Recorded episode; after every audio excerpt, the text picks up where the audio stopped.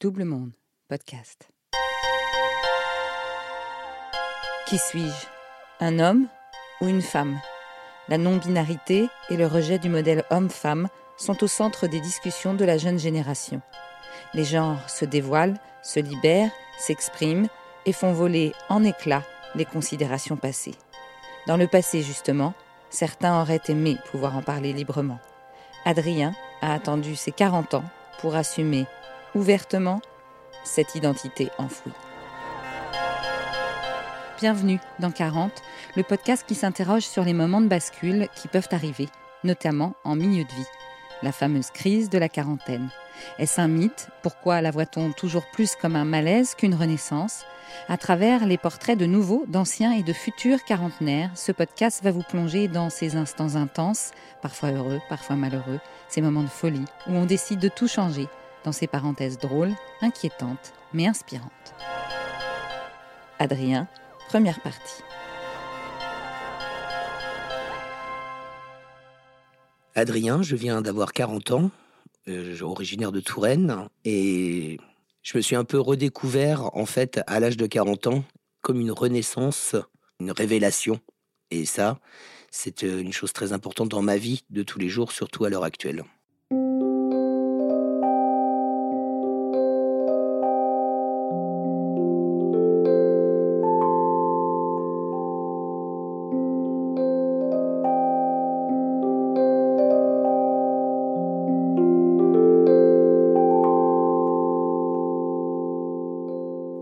Comme à la base, en fait, je suis de, Tours, originaire, et hum, déjà petit, j'étais euh, déjà très enclin avec ma famille et autour de mes amis aussi, les, amis de mes parents, à être euh, assez, euh, assez introverti, assez secret, en fait. C'est un peu la campagne, on va dire, la, la Touraine, et donc ça ça dégage beaucoup de, secrets, de ne pas se dévoiler à 100%, et donc bien évidemment pour son bien-être et le développement que j'ai pu avoir par la suite, ça, a compliqué un petit peu plus mes, sentiments. Et donc cette, bulle familiale autour euh, a été assez particulière au travers de mes de l'aspect féminin, puisque donc euh, j'étais entouré de ma mère, mais également de mes tantes.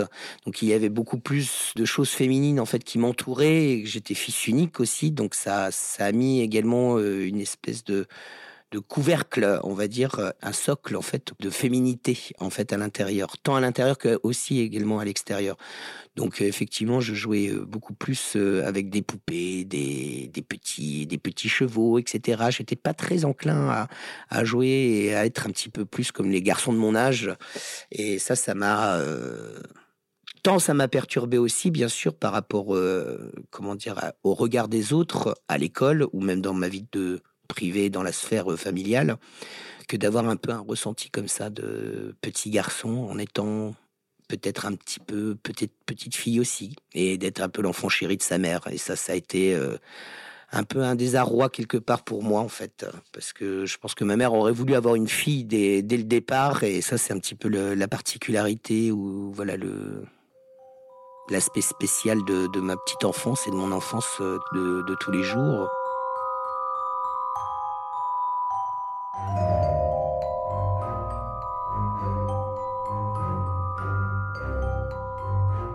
Par exemple, à l'école, euh, il est vrai que j'étais beaucoup plus à l'aise avec les filles. Euh, les filles, j'étais plus entouré avec les, les filles.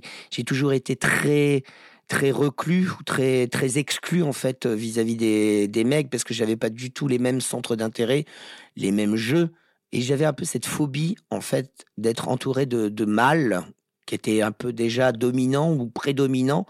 Et euh, donc je m'introvertissais en fait directement et automatiquement en fait sur moi-même.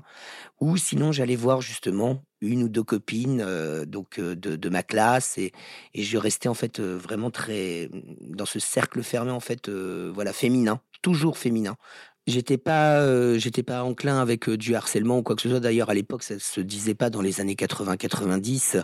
Il n'y avait pas toute cette médiatisation de harcèlement scolaire, de harcèlement sexuel, de voilà, ça ne se disait pas. C'était beaucoup de non-dits, de secrets. Il fallait préserver, il fallait se se, cacher de tout.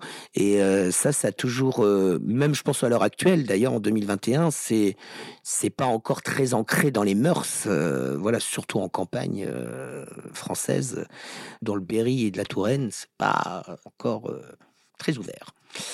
Alors je ne sais pas si c'est une force, mais quelque part oui, pour m'exprimer, mais sur le côté plutôt féminin, plutôt femme, que sur le côté masculin.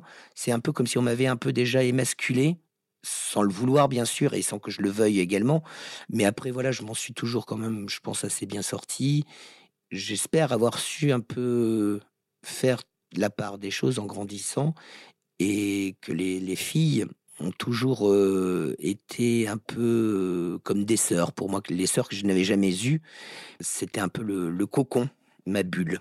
Et après, voilà, donc 16-18 ans, je me suis plus découvert, bien sûr, et à 18 ans, j'ai décidé de quitter ma famille, de quitter mes amis, partir de Touraine, surtout le plus loin possible, un peu comme l'échappatoire pour, pour pouvoir essayer de vivre ma vie et de, de, m'essayer à des expérimentations, voilà, euh, euh, amoureuses, sexuelles, et de pouvoir tout, un petit peu comme ça, tout relâcher, tout lâcher prise.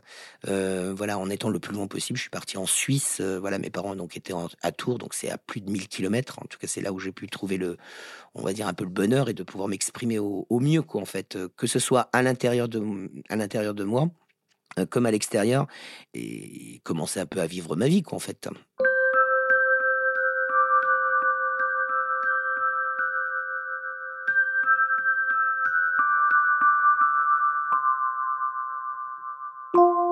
Bien sûr, j'ai expérimenté entre 16 et 18 ans, j'étais à l'école hôtelière. Il y a déjà des prémices, on va dire, euh, quand même, bien sûr, comme tout à chacun. Donc euh, des expérimentations avec euh, les filles, avec aussi, je m'en souviens, c'était un, copain d'école, voilà, où on a, s'est un peu découvert de tout ça, c'était important. Et à l'époque, il n'y avait pas tout cet esprit, il n'y avait pas tous ces, euh, toutes ces choses où les gens partaient dans des délires euh, incroyables, etc. C'était dans les années 90, 95, donc il n'y avait pas encore cet esprit de, de malveillance, en fait, euh, je pense, en tout cas, pas autant, en tout cas. Mais à 18 ans, c'était vraiment le, le, déclic, en fait. Enfin, la majorité a déjà été un déclic, voilà, d'abord de partir et de savoir ce que je voulais également, que ce soit dans ma vie professionnelle, comme serveur donc, euh, dans la restauration, mais également dans ma vie privée, et de le savoir vraiment à l'intérieur de moi, d'avoir quelque chose au plus profond de mon cœur et dans ma tête, et de savoir voilà ce que je veux. Est-ce que, comme on dit, donc, est-ce que c'est d'être homosexuel? Est-ce que c'est d'être bisexuel? Est-ce que c'est d'être transsexuel? Est-ce qu'il y a d'autres facettes de, nos personnalités, tout à chacun, qui puissent exister ou coexister ensemble? Et ça, c'était très important de savoir ça. Et donc, j'ai hum, commencé à, à développer euh, dans ma tête et avoir un peu un chemin de vie en me disant c'est ça qui me passionne le plus, c'est ça qui me fait, qui m'anime, qui que j'ai envie de d'être comme ça. Alors c'est d'être un peu plus différent peut-être que des autres. Euh, à l'époque c'était pareil, il y avait mm, encore plus de non-dits par rapport à l'homosexualité. Il y avait, c'était pas encore euh, très bien accepté euh, de la société, de la famille, de ma famille. Mais bon, j'ai pris le courage entre à deux mains et j'ai avoué vers à peu près 19 ans, 20 ans à mes parents justement que j'étais homo et que voilà que je voulais vivre ma vie de toute façon justement, j'étais parti très loin pour pouvoir vivre comme je le souhaitais, sans faire de mal à qui que ce soit et sans que personne le sache. Mes parents ont été surpris, ils ont été choqués, ça s'est assez mal passé. On, a resté, on est resté à peu près deux ans, sans, enfin pas deux ans, mais un an et quelques à, pas avoir de nouvelles en fait. Euh, voilà, parce que je, ma mère l'a très mal pris, mon père aussi. Euh, et donc en étant fils unique, bien évidemment, pas de mariage, pas de petits enfants, pas de. Il y avait tout ce côté terre à terre en fait qui moi c'est pas que ça m'importe peu, mais ça me dépasse un petit peu, quoi. Euh, voilà, euh, que ce soit le mariage, les enfants. Je pense que d'abord ne pas avoir l'esprit paternel à proprement dit. D'ailleurs, je l'ai jamais spécialement senti ou ressenti comme ça. Même encore maintenant, à 40 ans, j'ai pas du tout envie d'avoir des enfants et d'être dans une normalité, en fait, d'être dans une case et dans une cloison, comme tout le monde aime bien maintenant. Il faut tout un peu stigmatiser. Je sais pas, je pense avoir une largesse d'esprit, enfin voilà, et d'être intéressé un petit peu partout, d'être un peu touche à tout, etc. Et je trouve que c'est important, quoi, en fait, de de, pouvoir s'exprimer euh, à tout âge, justement, et avec toutes les visions possibles du monde et de la vie de, tous les jours. Donc je voulais pas rentrer dans ce carcan euh, de mes parents. voilà, le mariage, tu te, tu te maries, tu fais des enfants, tu, euh, tu restes à la maison, tu travailles de 9h à 18h. tes week-ends, tu les passes aussi à la campagne, tu vas voir ta famille, tes beaux-parents, tes machins. Ça, c'est c'était pas possible quoi. Je l'ai vécu, euh, je l'ai vécu au plus mal, bien évidemment, parce que je reste quand même très proche de mes parents, surtout de ma mère, et euh, ça m'a, ça m'a beaucoup chagriné en fait tout ça. Cette période euh, entre la vingtaine à peu près jusqu'à 25 ans a été très particulière sur le plan émotionnel. Ça a été compliqué. J'ai fait beaucoup de j'ai été un peu dépressif, euh, j'ai beaucoup déprimé, j'ai beaucoup changé de travail, de région, euh, voilà parce que je me sentais nulle part en fait très bien et je savais pas en fait où aller donc euh, voilà ça a été un peu j'ai été pris dans une espèce de nébuleuse mais vraiment assez néfaste pour moi-même. J'ai eu du mal pendant 5 6 ans à peu près à, à pouvoir évoluer. Euh, malgré que je savais à peu près où je voulais aller, mais j'avais du mal à, m'exprimer. Et, puis il y avait aussi le, côté affect avec euh, voilà, j'avais pas trouvé la, bonne personne justement euh, qui serait là sur mon chemin de vie. Donc il y avait beaucoup d'expérience et qui était son lendemain en fait au final. Donc ça m'a un peu troublé et, les parents derrière aussi. Disons qu'avec ma mère on a toujours eu des rapports assez conflictuels malgré qu'on s'adore en fait parce que voilà je j'adore ma mère et ça restera ça restera ma maman. Mais on a toujours eu un rapport très conflictuel en fait parce qu'il y a cet esprit de, de, de couver on va dire, qui, est toujours là, qui est toujours omniprésent, et même à 40 ans. Je crois que je me suis jamais trop dégagé en fait de ce de ce du cocon en fait familial parce que j'adore revenir quand même sur mes racines, revenir sur ma dans ma famille, etc. Et donc revoir ma mère bien sûr.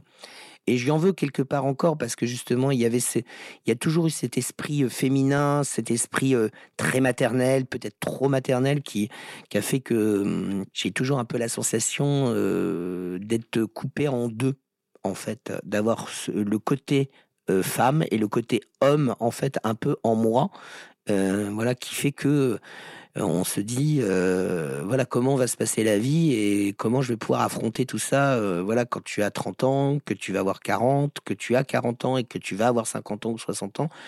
Je me dis des fois c'est compliqué le rapport mère fils et en plus de ça fils unique je crois que ça rajoute une, bonne dose de complications en fait tous les jours en fait à force d'être parti comme ça un peu de, région en région, après, après la Suisse, je suis parti à Nice, de Nice, je suis parti à Hendaye. Et euh, à Hendaye, ça a été un peu le, déclic en me disant voilà, il faut que je me ressaisisse, il faut que je, que je puisse avancer, quoi, que je que j'arrête un peu les bêtises et que j'arrête un peu voilà le le, fait d'être un peu soumis à, ma mère ou voilà et puis au milieu professionnel aussi d'être toujours un peu voilà de me sentir un peu exclu de me sentir toujours euh, voilà en fait il faut que j'avance et que je, prenne le taureau par les cornes quoi. Et donc dans je suis parti à Paris. Et à Paris là j'ai dit premier jour que j'ai posé le pied à Paris euh, j'ai dit je m'appelle Adrien je suis homosexuel. Et ça sera comme ça. Et si personne m'accepte eh ben tant pis pour eux je vis ma vie comme je le souhaite et maintenant tout le monde dégagé, c'est moi qui arrive. J'ai un peu redémarré ma vie et ça c'était euh, sur les à peu près 25-26 ans, euh, voilà, juste après euh, les, petits soucis, enfin les petits soucis, les, gros problèmes avec ma mère et mon père. voilà, j'ai dit là maintenant, c'est terminé, je veux vivre ma vie et tout le monde, enfin, allez vous faire foutre.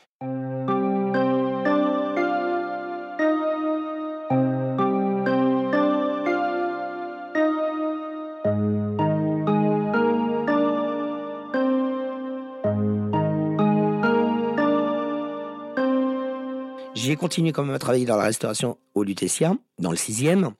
Et après ça, je me suis dit, voilà, pour que je me, que je me sente vraiment le plus à l'aise possible, que je me sente en fait moi-même et que je puisse exister, en fait, ou du moins, en tout cas, me sentir exister auprès des autres, je me suis dit, je vais arrêter la restauration et je vais me retrouver dans le milieu de la nuit. C'est ce que j'ai envie de faire parce que je, je, veux découvrir tout ce milieu. Voilà, le, le milieu que je m'étais en fait auto moi-même euh, un peu mis en, secret, euh, très discret, très euh, voilà que j'avais gardé vraiment pour moi, voilà comme si c'était une tare en fait, voilà. Et ça ça a été un bouleversement en fait de ma vie énorme. Et donc d'avoir pris la décision de, partir dans le milieu de la nuit, les bars, les boîtes, les clubs et le milieu gay surtout j'ai pu faire plein d'expérimentations, plein de choses, et surtout de, regarder aussi les autres, comment eux vivaient leur homosexualité, et comment eux vivaient justement cet esprit, euh, voilà, de d'être gay, d'être soi-même, d'être homo, euh, voilà, sans le regard des autres, ou du moins euh, sans avoir des a priori ou des choses comme ça. Et je me suis complètement trouvé dans ce milieu.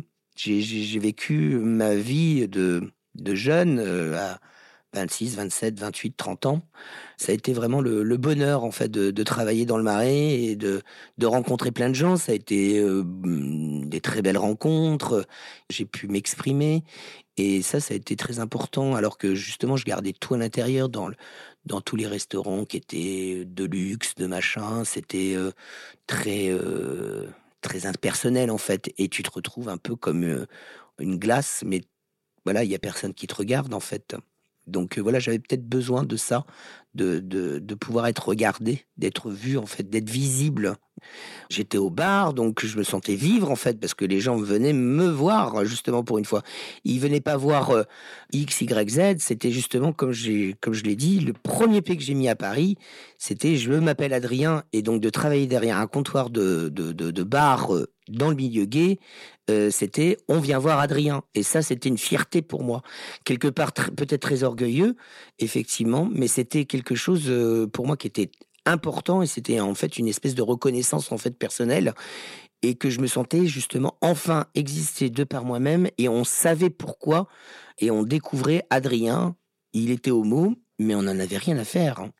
On venait voir la personne d'Adrien et ça c'était euh, quelque chose pour moi de d'exceptionnel, enfin de voilà une reconnaissance euh, merveilleuse quoi. Bien sûr, il y a plein de personnages, il y a plein de personnes, euh, voilà, tu, tu, découvres plein d'univers complètement différents. Tu rencontres euh, voilà des personnages qui sont en couleur, des des costumes, des voilà des, des talons hauts, des des perruques, etc. Et ça c'était un c'était magique quoi. Tu tu as les yeux complètement écarquillés, tu te dis waouh, c'est c'est extraordinaire, quoi. Et puis là, tu as des petites étincelles dans les yeux et tu as aussi peut-être des étincelles également dans ta tête. Et je me suis dit, c'est le milieu dans un milieu que j'aimerais encore découvrir et peut-être approfondir un peu plus.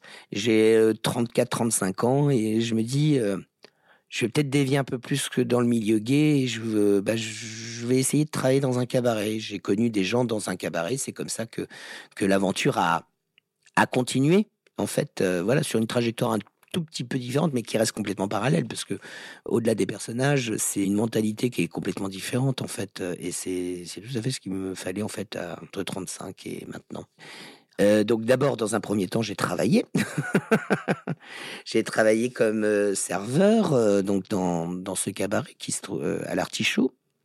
Et là, j'ai découvert vraiment les coulisses, les, loges, euh, voilà tout ce qu'il pouvait y avoir, euh, un peu les secrets euh, justement, les secrets de, magie, comment ils préparent un spectacle, comment ils se mettent en scène, comment ils intègrent les ressemblances, des choses comme ça, etc. C'est plus que des personnages quoi en fait, parce que c'est vraiment leur leur passion, voilà, c'est vraiment une seconde nature de leur vie et je me dis. c'est ça que j'aimerais en fait. Et là, c'est là que c'est la renaissance pour moi parce que je me dis, du bout du doigt, je touchais depuis plusieurs années et là, maintenant, je suis dedans. Et en fait, c'est ça que je veux faire. Je veux participer au spectacle. Enfin, je veux participer en tout cas à l'envers du décor, quoi, à 100%. Et je veux être comme eux. À suivre.